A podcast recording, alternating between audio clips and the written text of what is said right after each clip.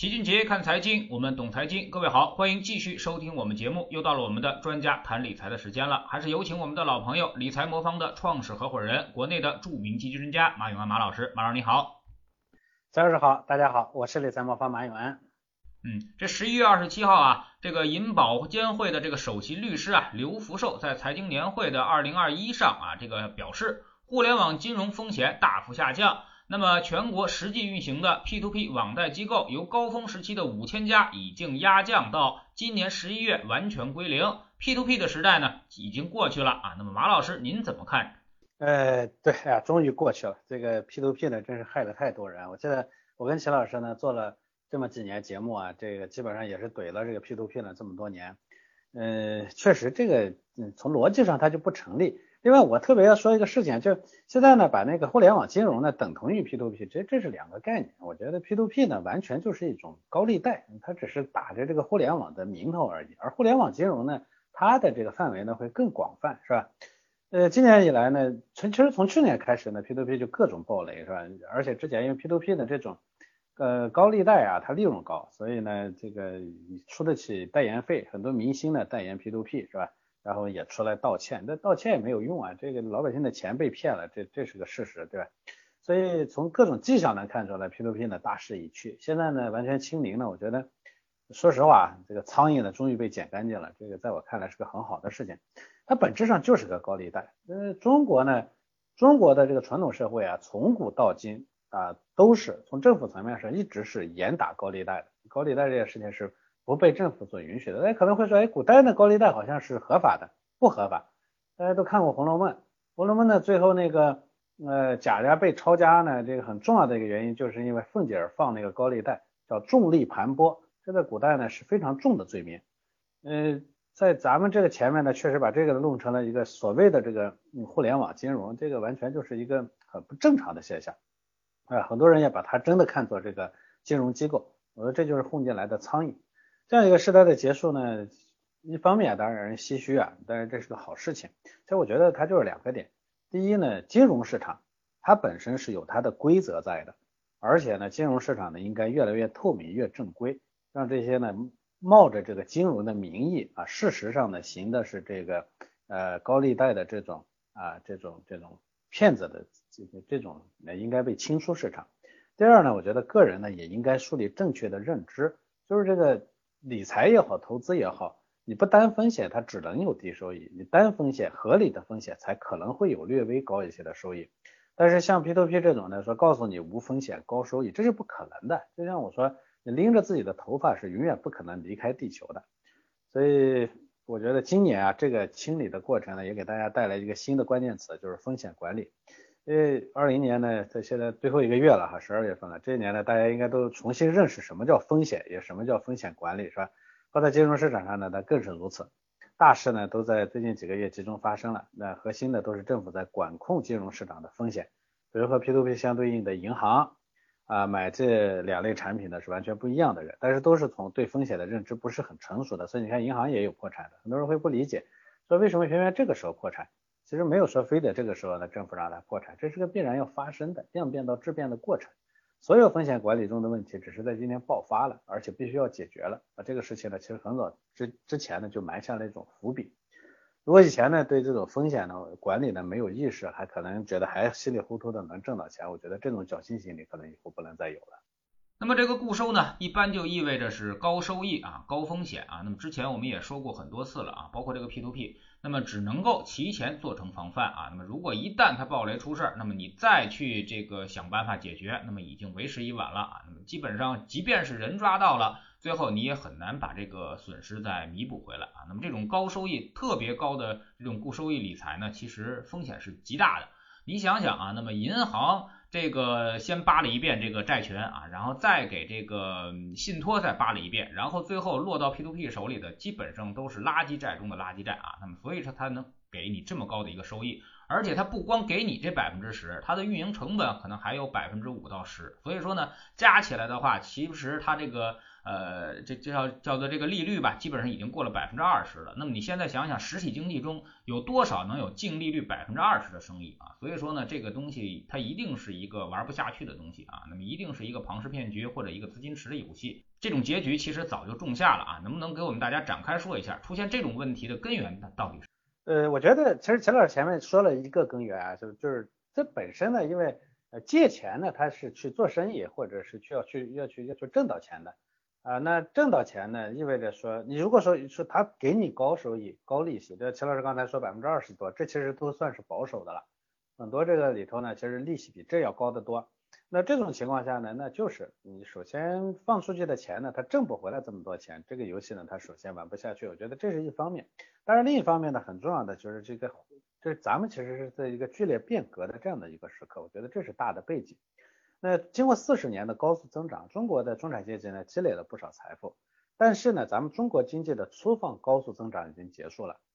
所以那所谓的粗放的这个高速增长呢，其实本质上它是以高的投入，就是要生产要素的投入，包括资金的投入，哎，你看过去呢大炼钢铁、大挖煤炭是吧？呃，这是生产要素的投入，另一边呢就是资金的投入，它是靠这种东西呢来推动的。这个时候呢，企业呢，因为反正是增长速度快嘛，它有时候呢缺一点资金的时候，它愿意以比较高的成本，就是所谓的利率去借钱。呃，所以这个时候呢，有一些呢，大家会看上去呢，这种高利贷呢还能存在，似乎呢还能还回来。当然了，过去呢，其实我们很多把这个这个所谓的高利贷呢，都是转头用各种方式的，最后流向了房地产。也可以说。之前呢，暴利的房地产行业大概是唯一能支付得起这样的一个高成本的一个原因，但是这也是阶段性的。那随着这个呃经济的粗放高增长期过去以后啊，它支撑高固收的这种高利率呢本身就会降下来。这个呢，其实我们可以看，不光是中国是这样，其实国外也是这样。美国呢，它经过战后四十年的高速增长，到八十年代早期的时候，它的增长速度就降下来了。那个之前呢，它的利率，它的美国的几种利率呢，叫联邦基准利率，它从一九八二年的百分之十一点五降到了一九九二年的百分之三点二五，再到二零零二年的百分之二，现在基本上其实名义上名义上还有一点点，其实是负的，有扣通货膨胀以后，中国呢它也会是这样一个过程，所以中国的资本市场的实际利率啊啊从零八年的时候当时是百分之十一，现在已经降到了百分之四左右，这意味着什么呢？它大的时代背景变了，那么相对应的这个游戏规则呢也会变。以前呢，咱们可以去做一个说，反正一定有一些高固收的存在，但是我可以，我可以去去拿这种高利贷，你也知道它肯定会有有可能会暴雷，对吧？我也开玩笑，这里头呢，它的风险呢就叫挨药式的风险，反正前面你看不见，等要出现问题的时候，真暴雷了，挨药一下就完了，是吧？但是呢，你赌十把呢，可能只会赔一把，这个游戏还可以玩，对吧？但是现在呢，因为那个高固收的环境不存在了，所以你赌十把有可能会赔五把。那这样的话呢，你简单的靠拼胆子肯定就不行了。以前呢，有些人说我们投 P to P 的时候呢，我还把钱呢分散成几笔啊。那那如果说赌十把能只有一把出问题，我能赢九把的话，你这样分散还有意义。现在赌十把呢赔五把，甚至赔九把，这种情况下呢，你说你这么做分散它没有任何意义。所以这个时候呢，你就回过头来说这个游戏应该怎么玩。我其实从几年前呢一直推荐大家进入标准化理财社，不要再去做这种。买固定收益的信托啊，买 P to P 啊，甚至去买银行的理财产品的原因就在于，这些产品从本质上其实都是一样的，它都是那种 L 式的风险。而另一种呢，就是我管管它叫 L L L 式的风险。比如说股票啊、基金这个东西呢，它虽然净值呢不停的在波动，但是它的本金没什么风险。你每天会看到说它好像在波动来波动去的，但是这种风险呢在面儿上的，它反而风险呢就会比较低。这个呢就叫浮动收益理财。那浮动收益理财呢？它其实里头玩的是概率啊，这个里头每一把呢都有可能有盈亏，但是赢的亏了幅度也不会特别大，赢了也不会挣的特别多，这个中间呢它就会相对的有一个概率啊，所以这个呃浮动收益呢它是玩概率的。那么一一般的说呢，当这个这种利率呢降下来的时候，那呃这个呃整个固定收益理财市场呢它就会出现我一直叫崩塌式的快速的崩塌式下滑。而一般情况下，这时候大家老百姓的资金呢，就向这个浮动收益里市场去转移。而浮动收益里头的最著名的或者是最典型的就是公募基金。所以大家会看到美国的那个历史上，在这个过程中呢，它的公募基金的规模呢就快速的增加了。一九八二年的时候，它只有三千亿美元；一九九二年的时候，它已经变成一点六四万亿了；到二零零二年的时候，它变成了六点四万亿，它成了美国的居民资产中的第二大的资产，第一大还是房地产。那我觉得中国也会经历这样一个过程。所以我前面说了，说这个过程中的关键词呢是风险管理，因为这是个大的时代背景的变化，风险要重新定义。你不要再去做那种哎呦式的风险，看上去呢好像没问题，但是哎呦一声，以前呢偶尔哎呦一声你还有忍了是吧？现在呢遍地都是哎呦的时候，那这事儿你显然就不能干了。你不妨去承担那种哎呦哎呦式的风险，这个风险可控，最终呢给人家如果说方法得当的话，最终呢反而带来的钱呢是是是是比较正常的。所以教授前面问我说。结局是如何注定的？其实大的背景的变动，这才是结结局。我相信大家都愿意去拿一个固定收益的，哎，我固定我我一年拿个百分之八也好，百分之十也好，觉得很美好。那当然，如果能有这样的固定百分之八、百分之十，甚至百分之十五的话，谁不愿意干？如果我我能稳定的说，就确定的能拿到每年百分之十五，你别说十五了，给我每年稳定的一点风险都不带的百分之六，我都干。啊，我都我都不愿意做理财魔方，可是它没有啊，没有的情况下，那我们就必然要选择一个稳妥的方式去挣我们的百分之六也好，是百分之哎百分之几也好，我们我们我们我我们相对安全的拿到这个钱，我觉得这是最重要的。嗯嗯，那您觉得在固收这一块啊，那么我们需要投资这个注意哪些风险呢？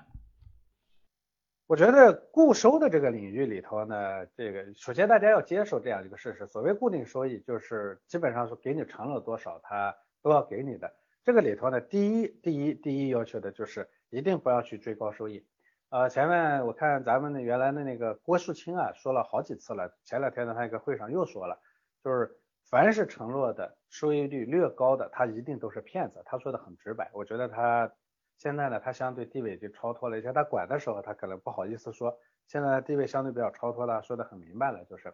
那他也没说说具体高于多少。我认为呢，高于银行的一年期固定存款利息的一到两个点以上，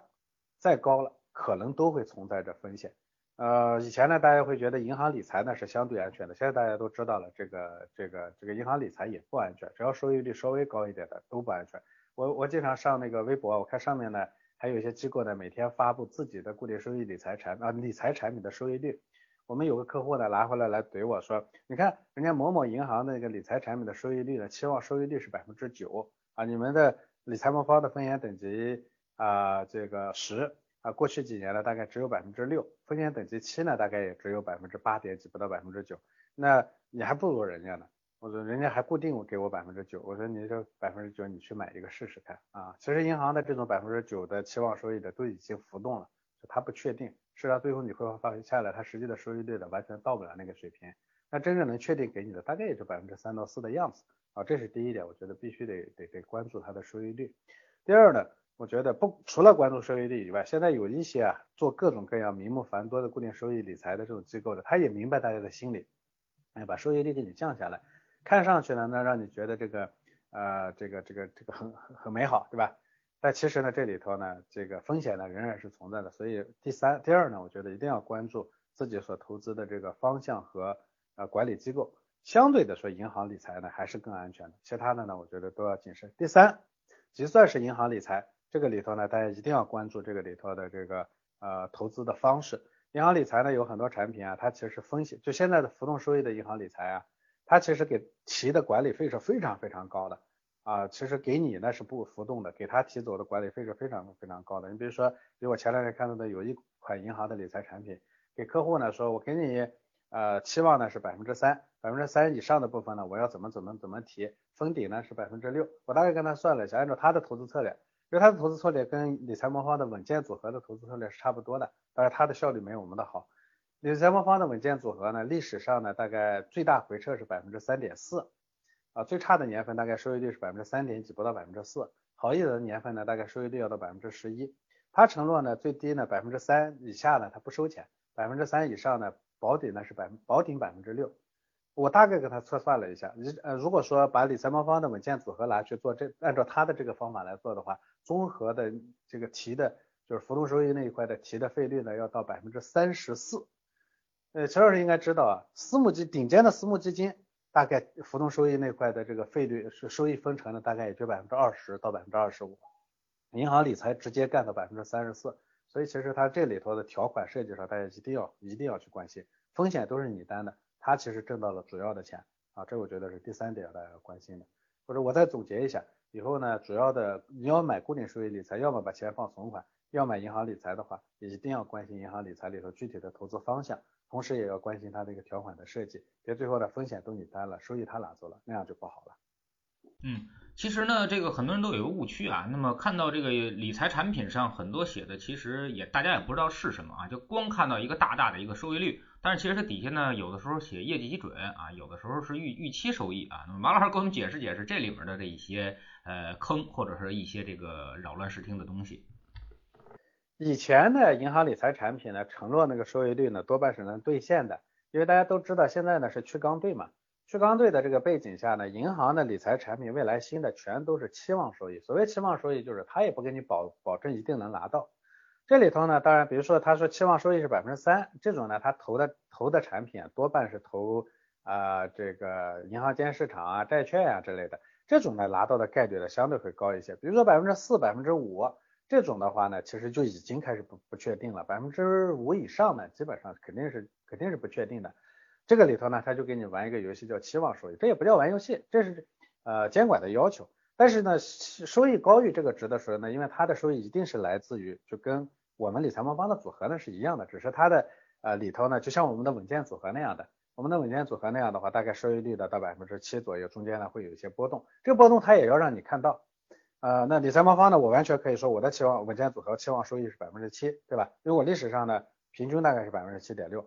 那我我说百分之七呢，这意味着差的年份呢可能到百分之四，好的年份可能到百分之十一。银行呢，它也会按照这个同样的方式来。但是呢，理财魔方的这个组合里头呢，我是你挣多我也不会去收钱那，我我没办法收钱，我也不收钱，就是你挣多少都归你。但是银行呢，因为它做成个产品了，这里头呢它会有分成的政策，分成的政策呢它就会说。一定要看分成政策，我前面说过的，说期望收益，比如说前面的这个，说期望收益呢是百分之五，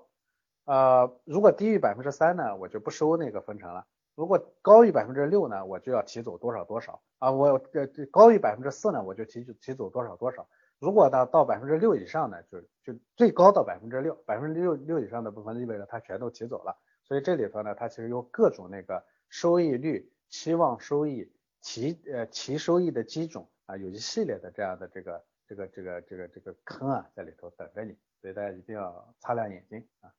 嗯，那马老师给我们一些建议吧。接下来的风险管理需要注意哪些方面呢？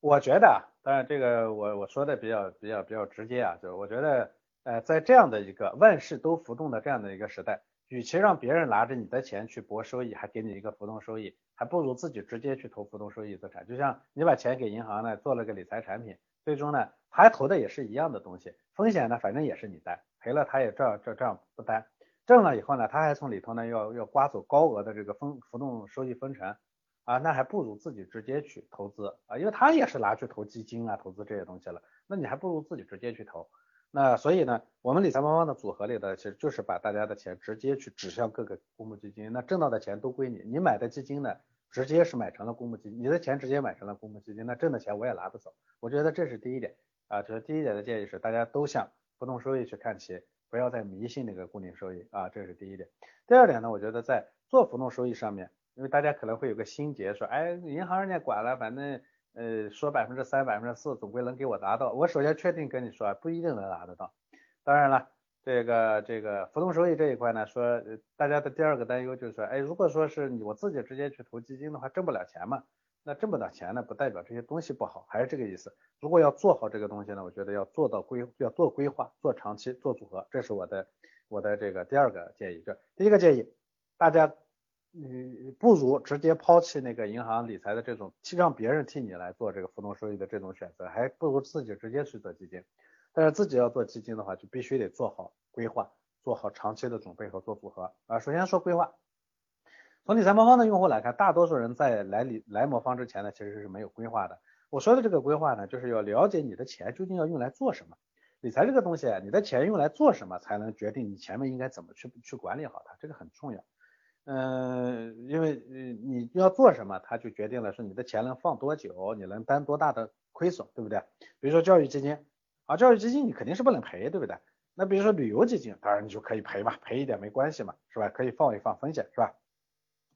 所以很多人呢，他其实没有一个明确的目标，只是觉得手里有闲钱，一时半会儿又用不到，就拿就拿来做投资啊，最好赚的越多越好，这肯定是不行的。很多人这种不清晰的理财呃目标呢，就就导致他后面的这个理财行为的失败。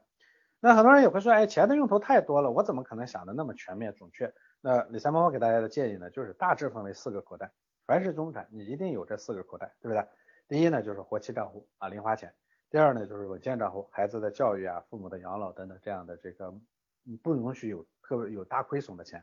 第三呢，就是长期账户，哎，来帮你博一些更高的收益；第四个呢，就是保险保障啊，最后的这个让自己家庭安全的这笔钱。四个四个口袋，我觉得必须得配齐。这几个账户呢，如果说配齐了呢，基本上就能涵盖你家庭的所有可投资产，这个叫规划。我觉得把这四个账户呢规划好，你的规划呢基本上就做的比较好。呃，很多人呢对这几个账户呢具体说怎么去规划呢也有也有疑惑啊。我觉得活期账户呢很理大家很理解是吧？你在一年里头呢可能随时要用到的这个家庭支出，你就不需要拿去做投资了，没必要啊。这种呢就放在活期账户里头。而稳健的这个投资呢，它就相对说时间会长一些。我建议呢。三到五年左右不用的钱，啊，三年左右不用的钱，同时呢，这个钱呢，你的使用的目标呢是不允许有亏的。你比如说我说了孩子的教育啊，父母的养老，这种钱呢就可以放在稳健账户，而长期账户必须得是三年以上，三年以上不用的钱你才能，因为他的目标是钱生钱，让你别别被别人落下。这个呢，我觉得就是长期投资。我们理财魔方的这个设置里头呢，嗯呃，这个活期账户呢用的是货币基金啊，比从银行呢。啊，收益率呢稍微利息稍微高一点，呃，而它呢又呃这个流动性很好，你想用随时可以赎回啊。稳健呢，我们是做了一个稳健组合，我前面跟大家说了哈，最大回撤的历史上大概有三点四，啊，年化收益大概百分之七点六，啊，差的年份呢大概收益率百分之三点几到四，好的年份呢大概收益率百分之十一啊，所以这是我们的稳健组合。那长期账户呢就是我们的智能组合，这一块呢大概因为每个人的能担的风险不一样嘛。从单的风险等级的高到低呢，大概收益率呢会在百分之八到百分之啊百分之六到百分之十二之间。呃，我觉得这样的话呢，可能你的你这三三个账户配齐，再加上你再花家庭可投资产的百分之五去把你的保险配齐，我觉得基本上就可以安全了。那这几个账户之间怎么配？我给大家一个简单的比例，叫一比四比五或者一比五比四，就是一分呢放在这个呃活期账户。啊，四分或者五分呢放在稳健账户，然后剩余的四分四分或者五分呢放在这个啊长期的这个智能组合里头，我觉得这是比较合理的一个方式。另外呢，百分之五的钱用来买保险，这是呃国外成熟的市场里头的一个经验值。我建议大家可以在百分之三到百分之五之间，家庭呢一定得做好保障啊，这个我觉得是比较合理的啊。另外，这个理财这件事情呢，我觉得。一定要摒弃一个思路，就是说想一口一口吃成个大胖子。理财跟投机不一样。以前我们说，我们拿点家里头的零花钱跑去去炒炒股啊，买买基金呢，反正赔了也无所谓，那就希望多赚一点的吧。万一多赚一点呢，还自己还能实现个超额的预期，其实跟买彩票也不当然差不多。但如果你把你整个家庭的钱这么规划完了以后，一定一定要谨谨慎稳妥，千万不要想着任何一笔钱都不要想着一口吃成一个大胖子，对吧？呃，因为我们的所有的家庭资产都在这个上面，对吧？没必要去冒这个险。那当然最后一个问题来了，说你前面说到了说规划好是吧？然后呢，这个呃还要要要长期持有是吧？那怎么能保证长期持有啊？说我也想待着，我进来的时候我一直想待着，但是我待不住。那这个我就要说到第三个，就是要做组合。拿我们的智能组合来说，我们配置的是全球资产，东方不亮西方亮，是吧？一方面呢，它的收益呢大概率能获取；另一方面呢，心态呢也比较平稳。所以很多投资者呢会看到我们的稳健组合呢，我们的智能组合呢，其实市场跌的时候跌的很少，像一九呃像二零一八年全球的各种类资产都在跌，当年我们大概智能组合呢平均也就跌了一点一八，但是像一九年呢市场涨得很猛，我们大概收益率也就百分之十六。今年的市场呢，这个涨涨跌跌波动特别大。我们今年很多基金呢挣百分之三十，我们大概平均也就个百分之十，它永远都在大概这个样子，不会特别高，也不会特别低。这叫理财的思路，不要跟着被市场裹挟上，自己说，哎，人家挣多少多少，我要追多少多少。你一旦去追，最终一定会赔在里头。所以这个呢，我觉得呃，这就是组合，组合的特点它就是稳啊。所以我我前一段时间做直播的时候，跟我们的客户问我说，你们对理财魔方的感受是啥？呃，大部分人都打两个字字叫靠谱啊。这个我确实确实觉得很开心啊。只有这样规划好，哎，把自己的这个配置做好了以后，你才能实现大概率的挣钱。你看理财魔方呢，百分之九十八的对四三的用户是赚到钱的，这是我最开心的一件事情。所以如果大家感兴趣的话，可以去搜索那个理财魔方的 APP，下载后打开首页，我前面提到的这些组合呢，你都可以看得到啊。可以一个一个账户，一个一个账户的尝试性的去购买，买完了以后呢，你观察一段时间呢，你再去买下一个账户。如果把三个账户再加上我们的保险账户配齐了，哎，你基本上我觉得就可以高枕无忧了。嗯，非常感谢马老师啊。那么其实呢，这个很多投资者啊，都是这个心比天高啊，命比纸薄啊。为什么这么说呢？就是他总觉得这个百分之十不当回事儿啊，但是他其实打开自己的账户一看，就基本上都是巨亏啊，甚至已经亏的没边了啊，百分之三十、百分之四十都经常了啊。这就跟我们之前开过一个玩笑啊，说说很多人可能现在还欠着花呗、欠着信用卡呢，但总觉得这个四五十万的钱不当回事儿啊。那么其实这是一类人。就是你先能不能踏踏实实的啊，先把这个账户的亏损变成盈利啊，那么先让它小赚啊，不亏啊，这是我们应该第一步先实现的目标。第二步再实现，你就才才是能赚多少啊，尽可能的获得安全的收益啊。那么我们要分两步走，而不要你说一上来啊，我刚练短跑我就要超过博尔特啊，我刚练跨栏我就要超过刘翔啊，你这是不可能的。很多人都是在这种好高骛远当中啊，赔掉了很多的财富啊。那么所以说呢，我们还是按照马老师所说的这种思路啊，那么就是。正经做过金融的、做过投资的人都会告诉你，先踏踏实实的，先赚取那市场的最稳定的收益啊，先让你的这个财富能百分之五、百分之八、百分之十的先累积起来啊，那么长期下来其实也是一笔不小的财富了。绝大多数的投资经理呢，其实年化收益都在百分之十五以内啊，那么能到百分之二十的就是大师级了啊。你不要老听别人说是我一年翻一倍，我一年赚一倍啊，那么那基本上都是扯淡的事儿啊。如果他真能一年翻一倍的话，那么十几年之后他就应该能出现在福布斯杂志杂志上了啊，那么能进这个福布斯排行榜了。所以说这种情况呢，几乎都是凤毛麟角的啊，你不要老听这种忽悠你的故事，最后呢把你忽悠的五迷三道的，最后呢在市场上赔了钱，赔了巨大的钱啊。呃，这都是自己的血汗钱啊，一定要是自己对他负起责任来啊，自己对他认真。如果你自己都不认真的话，那么谁也。这个拦不住你啊，那么很多投资者就是啊，那么买个带鱼或者买个黄瓜都能货比三家挑半天的，但是呢，就买股票可能听一个忽悠就进去了啊，那把一生的积蓄都压上了，最后损失惨重。最后呢，还是说一下啊，那么如果你对投资感兴趣，对理财感兴趣，可以下载理财魔方啊，通过理财魔方实现你的资产配置啊，让我们的钱稳定的增值。非常感谢马老师，再见。好的，再见。